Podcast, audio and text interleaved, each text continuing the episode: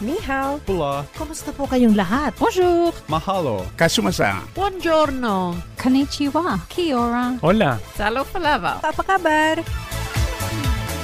Rich in the music of different cultures, this is Multicultural Radio, Cairns FM 89.1. Cairns Community Radio would like to thank the Community Broadcasting Foundation for its invaluable support for multicultural programs on Cairns FM 89.1. Multicultural programming on Cairns FM 89.1 does not reflect the views or ideas of management staff or its volunteers. ワクワクジャパニーズ・ラディオ on Cairns FM 89.1皆さんこんばんは DJ ジュンですこんばんは、P です。今夜も始まりましたワクワクジャパニーズレディオオンケンズ FM89.1 よろしくお願いしますおお、言えた、よろしくお願いしちょまっす。と出だしの声暗いかなっていう雑念が ねあのタイトルコールを迷わせましたねああ、なるほどね。先週の滑舌に続き、そうなんですよ最近ちょっとねスランプかもしれないよねそうですか。なんかね、そうそうそう滑舌もそうだし、言い間違いも多いし、まあこれっていわゆる年を取ったってことなんでしょうか ね認めたくないですけどもというわけで始まりました今月はもう2月ですね入りましたね。入りまししたね。はいということで、まあ、2月といえば節分というお話なんですけども、何かやりますかねた。うーん。 2月3日でしたっけ2節月分3ってね日ですね、節分。まあ、まあ、鬼は外、福は内はやらないですけども、まあ、節分って季節の変わり目なので、まあ、ちょっとね、いろいろ。そうね、なんかね。気をつけようかなっていう。うん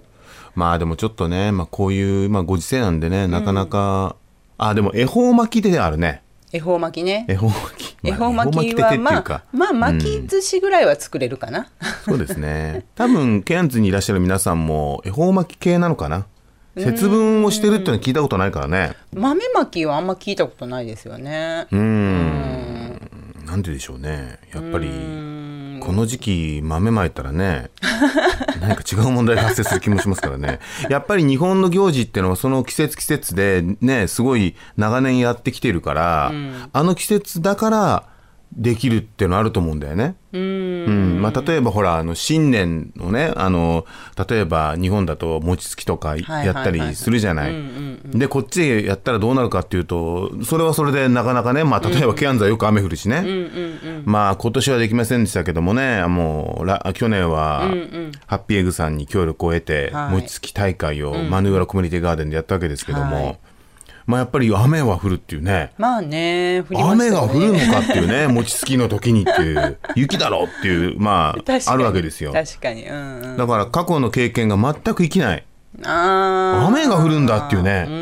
ん。まあそんな感じでしたけどもね。新しい経験で上書きって感じでいいんじゃないでしょうかね。だからまあ日本でいうその春、秋は割かしこっちでも合うわけですよ。まあまあ逆ですけどね、こっちが秋。春ですけどね。秋春が逆になりますけども、まあ季節的にね、まあ近いので、ただやっぱりその、まあ日本の春の行事がこっち秋なんで、感情的な部分でのマッチングが難しいよね。 まあ特にケアンズなんで常夏ですからね、ここはね。まあ僕もね、オーストラリアもい、もはやもう26年目に突入しましたけども、うんはい。いまだにその辺の季節感っていうのは、いまだにですよ、これもう言ったら始まんないんですけ ど、年の始まりがね、まあ、今なんですか、秋今違う違う違う夏ですよ。夏か。夏ですよ。うん、真夏ですね。夏ってことだこれが秋になるわけですよね。そうですね、これかもら秋に。うおかしいでしょ。秋ってのはもう1年間の終わりじゃないです か。ああ、もうね、10月、秋、紅葉、ああ、今年も終わるなーっていうことをもう長年にわたって培ってきてしまったので、はいやっぱりこのオーストラリアの、ね、あの、パッて聞かれたら間違うわけですよ。で、だって2月でしょ。2月って言ったら、まあ普通2月って言ったらもう、もうめちゃくちゃ寒い冬じゃないですか。ね。せめて春だろうと思っちゃうけど。せめて。まあ次でも来んのが春だろうと思もっちうゃでうも人生の半分オーストラリアですけどね。うんいややっぱり三つ子の魂とはよく言ったもんでね。季節感ってのはなかなか手強いね。ああね、やっぱり頑張ったよ、日一本応日本。の四季ってやっぱりそれだけ印象深いんでしょうね。それとその行事が多いしね、あと食事とかも変わるでしょ、うん、そうですね服もねえ変わりますし、ね、服も変わるしうんまあ、ケアンズ一年中半袖 まああんまりこれ言っちゃうとね、 ほんじゃあなんだって、服変えてないみたいじゃないかってなっちゃうんでね。うんそうすると、シーンとなってしまうんで。 まあそれはあれですけどもね。まあ2月ということでね、何かね、やろうかね。やるんすかやろうかな。そうなんすか3月はあれですね、ひな祭り。そうですね2月は節分よりもあったよでももう一つそうなんですよあれがあるんです大きよなイベントあれがうんあれがねえでも知ってました韓国はね、3月14日、あの、え2月14日がバレンタインデーでしょうんでこれは、えっと、あの女性が、まあ、男性にあげる、はいまあオーストラリアはあんま関係ないみたいだけどそうですね日本では、まあ、特にチョコレートっていうね、不二家のハート型チョコレート銀チョコみたいな感じじゃない ですか美味しいあれ本命には手作りみたいなねで、えっと次の3月14日がホワイトデーこれもオーストラリアではほとんど認知されてませんけど、ホワイトデーはないですよねあれキャンディーだっけ日曜そうねえですよねどんだけまあいいや、ね、で韓国はその次もあるんですよね4月14ですか4月14、うんブラックデーってええ恋人がいない人が黒いヌードルを食べているって、何それそうそういやこれマジです よ黒いヌー黒いヌドードルルでですかく多分黒い格好をしてやるっていうん、ヌう、ーね、ドルですかあのほらあれじゃないですか黒いブラックセサミヌードル結構美味しいんですけど韓国料理あるんですよ、はいはいはいはい、はういんああ多分ブラックセサミじゃないかな結構美味しいですよあれうんよくシドニーにいた頃はよく食べたんですけどもね、うんうんうんうんそ食べたいなううんそうね食べたくなったねうんうんうんというわけでねははいい、まあ2月といえばね2月はというお話節分の次はバレンタインデーですかねでしたね。はい。じゃあ、今週のラインナップですねラインナップよろしくお願いします。はいあの、はい今週もいきなり来ましたね いやありがとうございますつもこれぐらい で、そろそろ慣れていただかないと、私も。はい。 えっ、と今日はですね、えっ、と本トーク、歴史トーク、ケアンズナウという三本です。うーん。なんかすごくたくさんの人が関わってる感じいいですよね。本当ね。はい。そういえば、あの、この間、ラスティーズで、あの、お店出してたところに、ゴードンベールから来ていただきましたね。ここ、寿司ここおの寿司さん。ご夫婦が。はあーいれ嬉しいね。嬉しいですよね。いつもフェイスブックで見てこれそうなかったなんんですよあのね実実は僕たちそのラスティーズやる前はゴードン・ベールのマーケットに行っていて、2回でなのかな、そうですうんね。で結局まあそれ以降はまあずっとラスティーズやってるんですけど、もうゴードン・ベール行ったらここ寿司であのランチを食べて帰るっていうことをしていそうそうそうそてですごい楽しみにしていた。楽しみなんですよあれうが、もん、で、美味しいんだよね。う美味しいんですよ毎回美味しいんだよねそうでなんかそれがやっぱりこのラスティーズに出るようになってから、いやっぱ行けなくなっちゃったってのもあって、ちょうど話したんだよね「そうそうこそうそうこ寿司いいな食べたいな」って言ってでも土曜日ほらこね、ゴードンベールって土曜日だから、重なっちゃうんだよねそうなんでですよねゴードンベールマーケットに行けないあだからこここ寿司行ってないんだなって話してたら、いらっしゃったんで、これすごい念力だなとでもなんか今土曜日ねやってらっしゃらないみたいな感じのこと言ってたので、ああそうかそうかもうマーケット、そうそうだね、うん、そうだから平日そうちょっと平日行こうかなと思って、ね行きたいですよね、はいというわけでね、はい今週もよろしかったら最後までお聞きくださいワクワクジャパニーズ・ラディオ on Cairns FM 89.1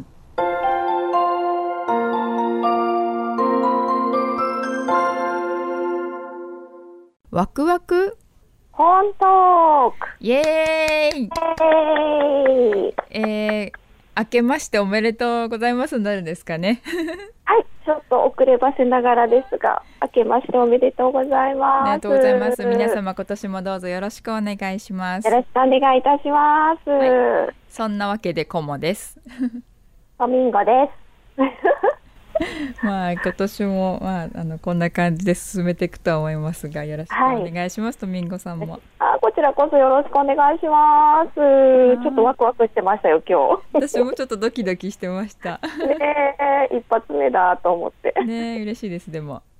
はねえさあどうでしょうこんな新年一発目の本い。いやとミーンゴさん。最近ですね、あの、ちょっと小説に回帰してまして、はい。やっぱり小説面白いですよね。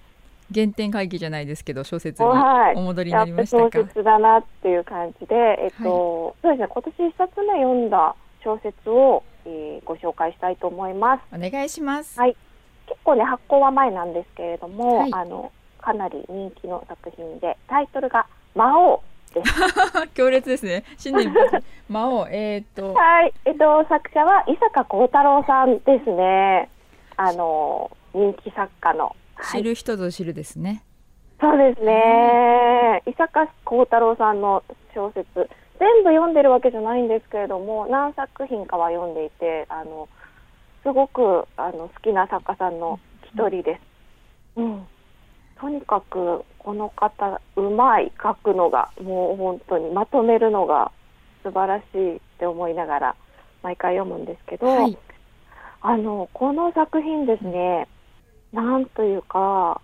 テーマが、ちょっとね、やっぱりタイトルが魔王っていうのも、のからも、じわじわとなんかちょっとわかるんですけど、ちょっとね、やっぱりこう、テーマがね、あるんですね。重いというか、重い重いテーマが。 重いテーマがあるんですね。そうなんです。なんかね、あのーちょっと、そして、なんて言うんだろうな、考えさせられる小説です。内容的には言えます。でもそれこれあまり言わない方がいいです。本当的にはそ。うですよね、私、大丈夫かな、ネタバレになっちゃわないようにしますけど、一応ですね、この「魔王」という一冊の本の中に、魔王というタイトルのものと、それに続く、呼吸という、えっとタイトルの作品が2作品収録されていて、つながっているんですが、えーまずメインで出てくるのが、あの兄弟のお話なんですよね。はい。で魔王の方は、えー、とお兄さんの視点でで呼吸の方は弟さんの奥さんの視点で書かれているというちょっと面白いあの設定になってましてで、ね、ちょっとねスーパーナチュラル系入ってるんですよあのエスパー能力っていうかあそうなんですね。へえ超能力。ちょっとねお兄ちゃんがあの例えば誰かの顔をじっと見て何か言葉を念じるとその相手の人がその言葉をパッて言っちゃうというそういう能力があってそれでですねね面白いですよねその能力にお兄ちゃん気づいていろいろちょっと試したりするんですよね。はい。で、えっとね、これちょっと珍しく政治的なあのちょっと場面も結構出てくる作品で、あのなんて言うんでしょう、世の中を変えるようなちょっとこう大胆なことを言う政治家さんがその演説してるようなシーンとかが出てきて、はい。そそれでですねあの人々はそのその政治家さんの言うことに演説にすごくわーっと盛り上がってムーブメントがなんかできていくんですよ。もうじゃあその人をあのなんだろう総理大臣にしようみたいな感じででメディアでもあのそういう感じになっていくようなそういうなんか世の中の状態っていう感じででなんかあのでもこのお兄ちゃんはその彼の演説に行ってあのその政治家さんの口から自分が念じていることを言わせようとするんですね。そんな風にまでちょっと発展していってでそれからちょっといろいろ起こるんですけれどもなんて言ったらいいんだろうネタバレになってしまう。そうそうそうなんです。でなかなかでもおお重いというかなかなか内容が濃そうな。そうですね、濃いですうね。んあの伊坂さんなので書き方はとても読みやすく書いてあるんはでいすけど、はいはい。そうですあねの。含んでるテーマっていうのがすごくねあのなんていうかだ大事というか重いですね。で結局そのなんか私が感じたことはあのなんていうのかなそのいメディアとかはい。人がいいと言っているような思想とかあのもの考え方とかに、はあのなんかこう流されて扇動されてそれがなんかこう大きなムーブメントにちょっとこう危うさをはらんだままなんかこう向かっていってしまうっていうことのちょっとこう危険さというかその自分でちゃんとあの物事を受け取って考えることの大事さというかそういうなんかこうテーマを全体的に感じてですね。なるほこれはどな。はい。今この瞬間というかこの時代なんかこういろいろ世界がいろんなところで変わってるじゃないですか。そうですね、まあ、コロナ時代と言われてるこの去年からの動きからすると本当になんか目まぐるしいですよ 毎日てか毎日変わってるんじゃないかなっていう感じが私はなんか受けるんですけど、そうなんです、うんでその中でなんかこうどの情報を自分が得てどんな風に考えて決めていくかってなんかこう流されずで結構なね大変な作業ですよね今。そうですね、ううんんうん、なんか自分の中で咀嚼しきれずになんか消化不良を起こしてるような感じなんですけどもなんか、うん私うんまあ、ごめん私事だけどそれはあのうんなのわかりでますいかになんか情報を受け取って流すか咀嚼するかそれともなんかこれは違うなって思うかっていうのをなんかね、ちょっと考えるスピードだったりもそうだしあとははいなんだろうあの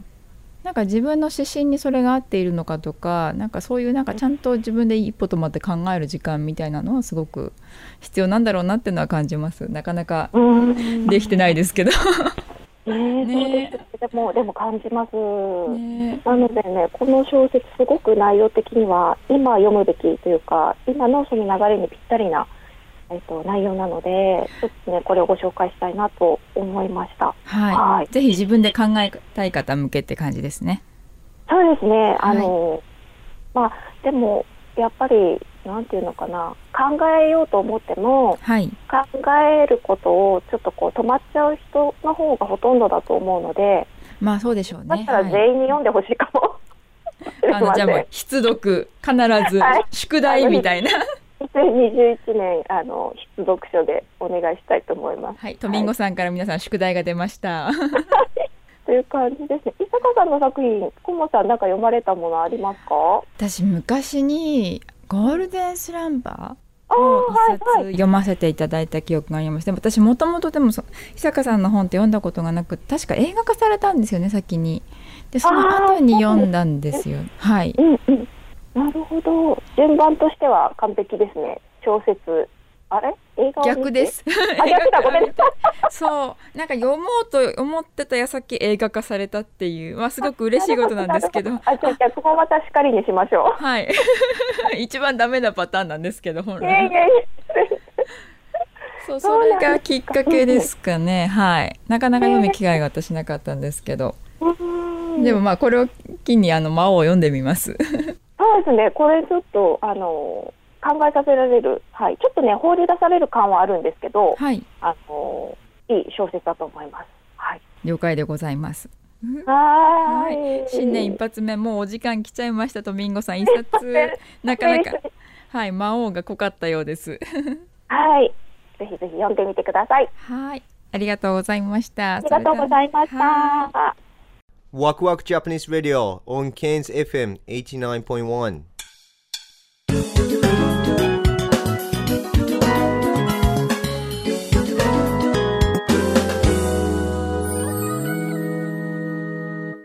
日本歴史発見今週も始まりますよろしくお願いいたしますよろしくお願いいたします原田ですもうこれも定期的になってきましたけどもねありがとうございますじわじわとね歴史ファンがひ広がってくれたらと思うんですがはい、そうですね。少しでも、一人でも歴史が好きな人が増えてくれたらいいなと思いますけれども。はい。では早速いつはもい時間が 押してしまいますのでそうですね。はい。あのー前回お話ししたのが、まあ、信長の、まあ、若い頃の信長ということで、えーど、どう呼ばれてたか覚えてらっしゃいますな、なんて言われてたふぬけ違うあ、惜しいですね、惜しいです。つけうつあけ、れうつけですね、うつけ。すいませんはい。まあ、うつけ、感覚が多まあ、いいわゆる、まあ、バカ者というかねびっくりですよね大うつけと言われていて、まあ、あのーその町の子供たちと一緒に肩を組みながら、まあ、柿を食べながら、まあ、こう、ある町を、まあ、服装も結構乱れた感じで歩いていたというのが、まあ、記録として残っているということですね。でちょうど10まあ8歳ぐらいの時にあのお父さんが亡くなるという事件がえー結構若い時にねねえいや本当に人のイメージって怖いなと思うんですよね、うん知りもしないのに、なんとなく思っていた信長のイメージが今2つちょっと壊されたのうで、んね、お父さん早く亡くなってるとかそうですねごい子供の頃とかね、うんその乱暴者でっていううん全くどちらかというと知的で、うんこうね、お父さんとかもこう長くいろいろこう指導とかしたようななんとなくイメージがあったんですけど、うんここれがねそんなことないんですよね、うんなかなかどっちかっていうとまあイメージとちょっと違かったかもしれないですけれども、まあ、まあお父さん42歳で亡くなっておまあ信長がだいたい18歳ぐらいの時だったということででまあこの間お話ししたそのお葬式の時にねあーのありましたね真っ向をつかみ取ってよくわかんないですけどねあのすごい過激ですよね 投げつけたという事件がありまして、まあ、家臣団のですね、気持ちが離れていったと。まあ、当時で、まあ、今で言うと中小企業ぐらいの形で、まあ、あの、愛知を、で、こう、ガンガン、まあ、今で言う愛知県です。まあ、尾張というんですけども、そこで、まあ、勢力を伸ばしていった、まあ、小竹、えーの、おまあ、社長になっちゃったって感じですかね。いきなり中小企業の社長に18歳でなりました。その18歳になった社長が、まあ、あの、その真っ向をですね、投げつけていたと。逆に考えたら普通だったらもうそれで終わりですよねそうですね。と、うんだってねまだまだ働き盛りでしょ、まあ、40まあ当時だったらばもうもしかしたら今とは違うかもしれないけど、うんでもね、まあ、まだ全然ばで現役バリバリはい。だったような感じじゃないですか、うん。その父親の葬式でそんなことしたらそれは今までついてきた人はもうドン引きですもんね。そうなんですよね。まあ、実際、その、まあ、小田家、まあ、小田家実際3つぐらい、おいろんな小田家があるんですけども、まあ、その中の一番身内の小田家自体も、まあ、ちょっと崩壊しかけていく。それから周りの小田家ですね。まあ、親族みたいな。その事件がきっかけでそうそうですねまあそうですよねインパクトありますもんね、まあ大うつけと言われたのはそこでみんな葬式でみんなそれを目の当たりに しちゃったというかみんな来てるわけですから親族でですね一族来てあこれは織田の、まあ、大うつけというのはまあこれ結構問題だぞということで、 えーいわゆる信長以外は全員敵みたいな状態が出来上がってしまうんですよね。でまあ他の織田家からも要は本当にいじめられるとかじゃなくて本当に攻撃されるというか戦が始まるわけですね今まで一番織田信秀という、まあ、勢力をガンガン伸ばしてたお父さんそれが亡くなって周りの織田家が要はそれを潰しにかかるわけですよね今度はねそうかそうやって考えると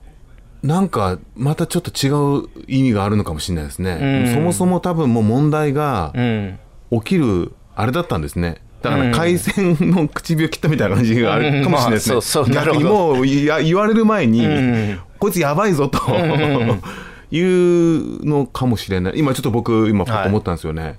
あでもそれはそうじゃないと多分もうそれ消されてますよねきっと、たただ何も感情的に意味もなく、うんなんかふざけてっていうかね、やったら、ん多分潰されてると思うんですよね、うんそれであれだけその後ね勢力を作るっていうことは、んなんかそれなんかあるなってうん今 なちょるっほどと直感ですけどあいいいい読みですねあそうそですかれはねええでまあ結局まあいろんな織田家がですね、うんまあこう襲いかかってくるそれから身内一番の身内はですね弟が裏切るということが今度起きる起きていくんですねでそれが、えー起きたんですけどもその時信長を助けてくれた人は誰でしょうかえー全く想像だそれ有名な人ですか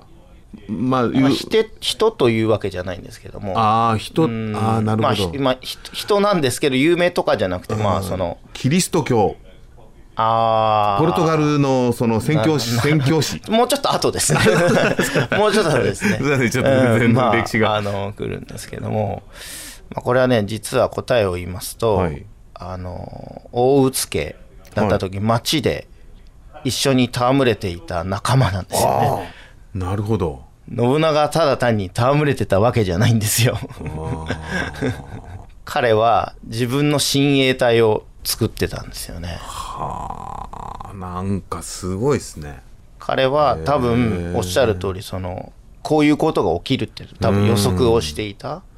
そうとしか考えられないですよねだってその弟がねたあの裏切ったっていうでしょ、それも弟にしてみたらその父さんにあんな失礼なことしたって大義名分があるわけですうん、よ、うんう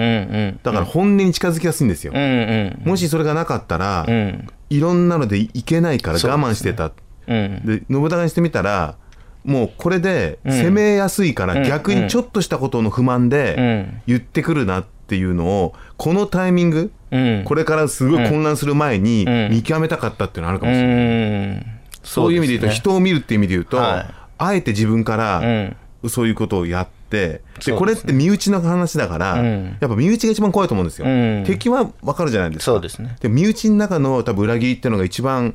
多分これからね、まあ、多分信長は分かってたんでしょうね、うんこう戦乱というかなる分かって中ましたでねもうまず身内を固めないと、っていうのでや、まあ、わわかんないけど直感かわかんないけどやったことで、んやっぱなっていう,、うんそうですね裏切ったみたい な。いや本当に実際彼を本当にその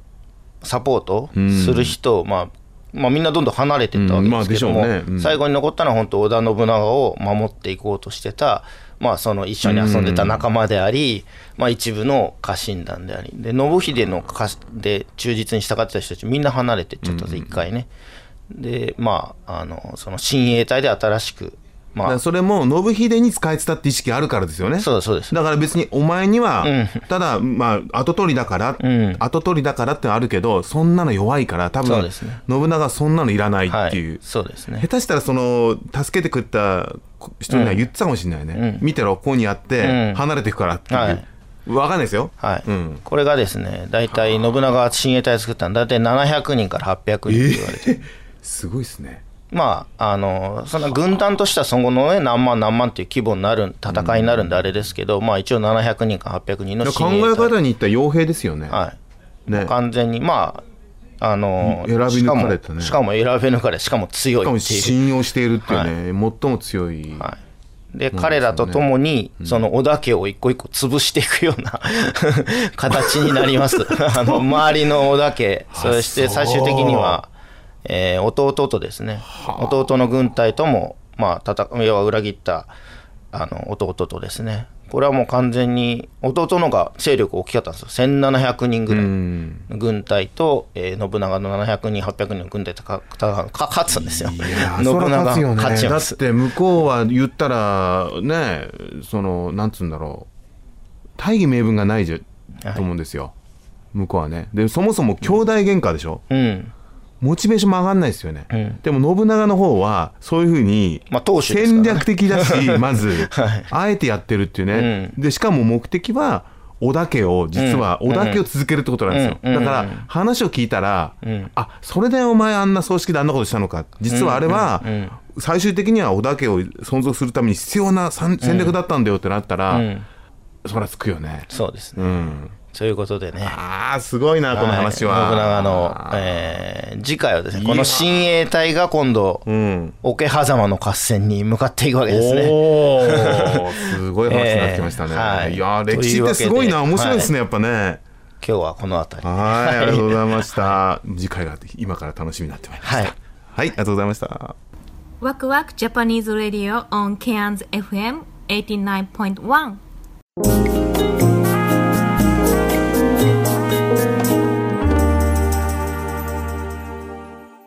ケアンズナウはい、始まりました。ケアンズナウ。はーい元気いっぱいに始まりましたけども。ね、今回は本当にテーマがないということで、まあなんとかなるんじゃないかっていうことで。えー、そうなんですか2月ん1日ですよね、確かね何が今日2月1日ですよね今日1日ああうんうん2月1日入りましたよ ねえ学校始まりましたね、じゃあもうこれはもう節分の話で すか節分のいきなり。いきなりですか節分やりますあきこさん何か。えー、あ学校とないあやんないのこっだって豆とか豆だってケアンズで巻いたらうん芽が出てきそうだもんね。本当に大変なことになりそうで。乾燥してるから多分ないと 思ううんあまりにも季節が違うしさ、大体ほら鬼は外って言っても鬼が出てくるイメージないもんね。ないないないトロピカルに鬼がいるとはえ思えやってない。ますかやってますかやんないのああのあお寿司食べるいやおまんま来たのあー恵方恵方巻きよく知ってますね関東の人なのに。あれ関東じゃ関西でしょあれ。かもともと恵方巻きって。うんでもうんよく知ってるね。確かに家ではやってなかった俺全然実家ではや恵ってなか方っ巻たきのでイすメージあの思い出全くないもん子供の頃。こっちに来てから。うんあの何巻物を口に加えて る異常な写真を見てあ これ見ちゃまずいや私つもそだうです私もそうです私もそうだよね、そしたらおあ大阪とか関西では結構大きくて、でコンビニとかでも売っていて、みたいないやコンビニで買ったことはないけれどもあそうな のそうさすがにうん恵方巻きは恵方巻きはまあでも、うんうん太巻きをこう丸ごとそのその年の方角を向いて食べる一言も発せずにっていうねええその方角はと、その年によって 違年にうよんだって違ううんうんうんうんねはいだからそれは方巻きは逆に僕ケアンズ来てから知ったんですよまさかの,、へーまさかの私シドニーにいる時も知らなかったああそうなんだ恵方巻きなやんてねんないですからねオーストラリアではねあのーそうそうそうケアンズに来て、あ確かす寿司キングあかなそうですねがそう私もそうやっぱり同じ同じ同じはいはいはいはいはいそうそうそうそがうい恵うも方んなんだっ巻ていきうをやるって言って「うんえ何これ?」って言ってえ「知らないの?」っていうあー食べましたそれ食べた超美味しかったですよね美味しいうん美味しいよ私もすっっていうごかい美味しいなと思って美味しいけど、なんで節分に っていうただ美味しいじゃんっていう、うんねちょっとなんか自分は、うんなんかちょっと騙されたじゃない けどえー、なんでっていうのはなあんかる意味があるもちろんあるんでしょうねなんかあるんでしょうね考えたことないやっぱ節分は、自分はあのでんでんでんどく豆うまい豆みたいな年の数だけそう豆食べいうるなんかあの時期になると豆会社が絶対宣伝して、で鬼のお面がくっついた豆を買あーそうそうそうそうそっうてうんうんあのお面が欲しくて買うんよ。ああねお面が欲しいよねねどう使わないくせに、うん子供って集めるじゃんまあねで青いのがもらったら赤いの欲しいとかしょうもないことや うっんうんてでもらったものを子供ってこう、まあ、人子供によるんだけどさあの隠すんよね使わない宝物みたいに。あーしまうってことで、ねそのまんま忘れてで来年になってまたわーって言うと去年のがいっぱい出てくるって いうなんかそう不思議な隠すとこ思いろ出が毎年同じっていうであの豆はほら結構ほら乾いたやつじゃん、うんはいはいはいであれをまあまあなんだ食べて、うんあとお庭外とやるでしうょ、んうんでまあ食べるよね結構、うんうん食べる食べでるパッサパサしてるじゃん、うんうんうんもう喉がもうしかも寒い乾燥してるのに、うんうんうんあのパサパサしたの食べるから、もうパサパサってイメージがあるわけ だからあ音ものカサ恵カサな感方じだもんね巻き食べるとしっとりしてんなーって全然入ってこないよしかも気候はトロピカルでしょ、熱帯雨林でしょ夏でしょ、しっとりしてるでしょ、 俺 の俺のその節分のイメージとは真逆の感じはするよねで美味しいよだからただ美味しいっていう美味しいお寿司食べたってなっちゃうわけよ、うん 美味しいこれ関東の人は多分なあの共感してくれるんじゃないかなってあーわかんない今もうもうもう関東今の現代の関東は恵方巻きにもうやられちゃってるかもしれないけどうなんだどねろうねえでもこっちに住んでる日本の方はみんなやってるんですかね何をお庭遊びってやんないでしょやってないだから豆芽が出てきちゃうか らうん本当に家の中でもなんかあれあのーだ言ったら大豆をい、いって、うんうん作んないといけないから、なかなかないかもしれないですよね。うんうんうんうんうん。そうねまあ似たようなのだと自分の中でこのオーストラリアにおいてこの節分のスピリットが残ってるのはイースターだと思ってるんですよイースター。チョコレートをか隠すじゃんはいなんかあれに近い気がするんだよねなんごめんちょっとえっと思うかもしれないけ どそれはどういうあのなぜかというと鬼今はハテナいっぱいついて外をたやるじゃん家中にバーンって巻くじゃん必ずそれ拾って食べたよね汚あいーんだけどよく考えた探すねら、そう探すの、うん探してたあれが実はイースターのチョコレートあ探ハすンってテいうィングにそう自分は自分は近いんじゃないかなっていうちょっと独自の解釈をしてる んですよでも本当にもともと今イースターってまあ言ったらヨーロッパ発祥でしょ、あれ、だってさチョコレート隠してさこの夏のケアンズでさ見つかんなかったら大変なことになるじゃん皆さんどうされてきたんですか今までそれに対しては家のあんまり難しいところには隠さなかうった、ん難しいところには隠さない。それから一応隠したとこ自分でマップを作っとい てまあ、まあ作ったことないけど。しないのだってそれしなかったらさ見つかんなかったらもう溶けてアリは来るが大変なことになるじゃんあーね外だったらわかんないそんなに難しいところにやんないの そんなに地中深く埋めるとかそういうことしない 絶対見つかんないです いやあのほらあの探偵が好きな子供だったらさあそこの土ちょっと色違うなって探すかもしれないそうやんないたいちょっと大きめなものは難しいところに隠すけど大きめなものはわわ覚えてる自分がちっちゃいのはもあーうなんかちょっとその辺にそろそろそろって置くから大抵大抵全部拾ってると思いますけどねそうだね。意外に近いところ見つかんないよねうん。あのかくれんぼあるあるじゃないか くれんぼする時ってさあのドアの裏とかさあのほらもういいよってすもうその隠れてるかあのほら目隠してるこのすぐ後ろのドアとか見つかんないよねあれそうねそうねでしかも俺覚えてんのよ、結構得意だったのねかくれんぼ、近くに隠れて行ってから後ろついてくるのずっと捕まんないよね一回泣いたこと泣いちゃったことはもうあまりにも見つかんなくて でこっちはだってずっと後ろから見てるからさあれ場所移動するのずるいですよねあー場所移動するのずるいですよねって泣いた子 いたわそうだからそうね、うん、見たもんそこっていう、まあ子供の頃自分が思うのは普通こう思うことと違うことやると結構人と分かんないよねだからかくれんぼってのはそうやってほらどっかに隠れてるってあるじゃん、うんでもち近い時の難しいのはもういいよって言わなきゃいけないわけよ、ね、だからこれがあのーなんだろう3人例えば3人が隠れるじゃん、うんでみんながもういいよって言って初めて動き出すでしょだから自分の声近いから早い段階でもういいよとかもういいよとか小さい声で言わないと最後になっちゃうとみんなが待ってるわけよ。ね、あじゅんくんまだもういいよ言ってないよって、うん耳澄ましてるもんねななったらやばいその時 もう近いからだから早い段階でもういいよとかってもうバタバタバタバタしてる時に言ってもうずーっと隠れて 作詞ただ問題は俺言ったのにの2人が聞いてないと思って確認で待ったらもうアウチ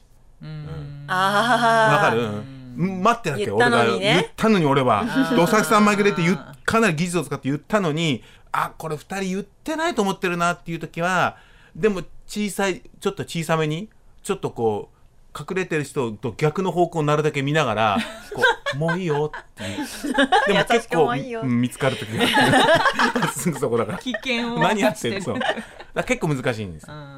でもやっぱね危険なことしないとねあいい果実は取れないですよあーこんな楽にいったらすぐ見つかりますよね。うん、やっぱこうギリギリのとこでやんないと。すごいなあかくれんぼ一つでそこまでこれもあのー子供の頃ね僕いろいろそういうこと話せましたよ。かくれんぼについてとかね。すっごい頭使ったんですね本当に頭っていうかななんだろうねやっぱそういうの考えるりの見がつかりたくないよね好単純に。でやっぱり面白いじゃん。後ろからついててさバカだな後ろにいんのにっていう。 一生懸命探してるわけじゃんこうやって。いや絶対見つかんないってっつって。うん。だってなんかなんかボールかなんかあったら向こうにボンって投げたりそうすると音するじゃんそうすると行ったりとうわかすっごいねそそうれうわうん面白いなか わいそうそれ子供が考えることねなんだろうね結構すごいよね ちょっと実作戦験的なものあるんだけど、ごそっと落としたって言ってでそこでさらにあそうさっき探したところに隠れるわけよ、うんもうそろそろ字も疲れてくるから、ずーっと結構結構ねずっと見て結構大変なのねでもう最後はもうあそこで最後の場所としようっつって、でも見てるとこだからまさかいいいると思わないじゃんそうそうそれでずるいよ大体ギブアップする よそれねあれここ見たよっていうわけ,、うんそういうわけそうじゃあ種明かしするよ、でも種明かしはしなかったよあれそうってことだって種明かしだったら次も使えないじゃん、噂もあるじゃんあの人動く人っつってだから「いや痛いよおかしいな」動とかかれ言てっ動かれて「てまあまあいいじゃんいいじゃん」っつってもう一回やろうよみたいなはい時間がやってまいりましたねというわけでね節分はかくれんぼ節分はかくれんぼということでね本当にね皆さんも楽しい節分をお過ごしくださいありがとうございましたありがとうございましたありがとうございますワクワクジャパニーズ・ラディオ on Cairns FM89.1 今週も最後までお聞きいただきありがとうございました、ありがとうございましたえー私たち、えーワクワクジャパニーズレディオなんですけども毎週月曜日夜7時から、え1時間やってるんですけども、えーこれはですね CANZFM89.1 が、えーマルティカルチャルプログラムという番組を、えー、大体平日の6時から持ってまして約そうですね12ぐらいのエスニックの番組を持っている一つの番組が私たちのワクワクになってます。ちなみにワクワクの前が、えー6時からえー1時間「Excuse My French」というフランス語の、えー番組ですね、フレンチコミュニティの番組そして僕たちのこの番組の後が、えーこれは2時間にわたって、えークックアイランドのプログラムが入ってます、えーあとは火曜日ですとイタリアとかフィリピン、えー水曜日はタイ、えーチャイニーズサモアイーストンティモール、ラテンアメリカ、インドネシア、PNG、サウスパシフィックと、えーいろんなね、エスニックの番組がありますんで、もし興味ある方はぜひ、あのね、まあ、言葉はちょっとわからないかもしれませんけどもあの一部英語でね説明があったりとか、やっぱ一番興味深いのがその国々の音楽が聴けるのであうんのねあのぜそうひですね聞いてみてください。で、みんな、えーこのエスニックプログラムは全員、えーボランティアでやってますんで、あのーまあ、それぞれのね、コミュニティが、あの、今後続くためにも、この番組が、えー続けられるように皆さんサポートをよろしくお願いします。お願いします。 Thank you for listening to Waku Waku Japanese Radio on KNZFM 89.1. Our program is uh, basically on KNZFM 89.1 so Mouth Culture Program. Uh, we, uh, we we every Monday start from 7 p.m. to 1 hours, and before our program we have Excuse My French, the French program from 6 p.m. and after our program uh, we have a Cook Islands program, which is for two hours from 8 to uh, 10 p.m we are part of the uh, sort of big community of multicultural uh, society. Uh, it's very important to have multicultural program in the radio, I think. So uh, please support uh, just simply by listening and please share our program to other people. And would you please try maybe other program as well, uh, French and Kukaran, and also we have Italy program, Filipino program, Thai, Chinese, Samoan, Eastern Timor, Latin American, Indonesian, PNG. So uh, please tune it just for our community.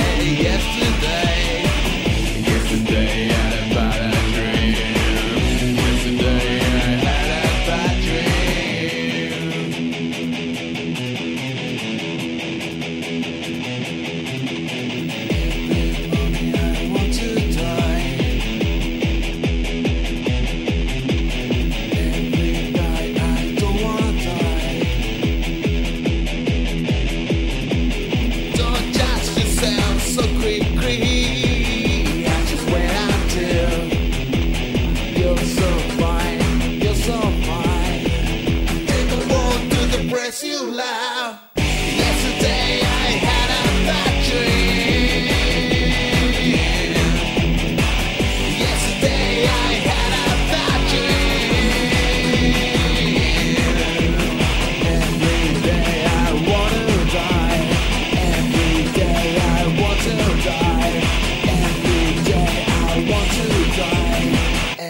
ーチ